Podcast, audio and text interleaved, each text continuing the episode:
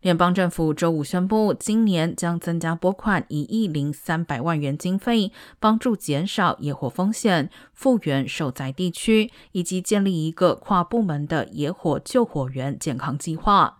美国今年野火季刚刚开始，但情况已经相当恶劣。截至目前，有超过三万起野火，导致四千六百平方英里土地被烧毁，两个数字都远高于过去十年的同期平均值，也就是两万三千五百起野火和一千八百平方英里土地被野火肆虐。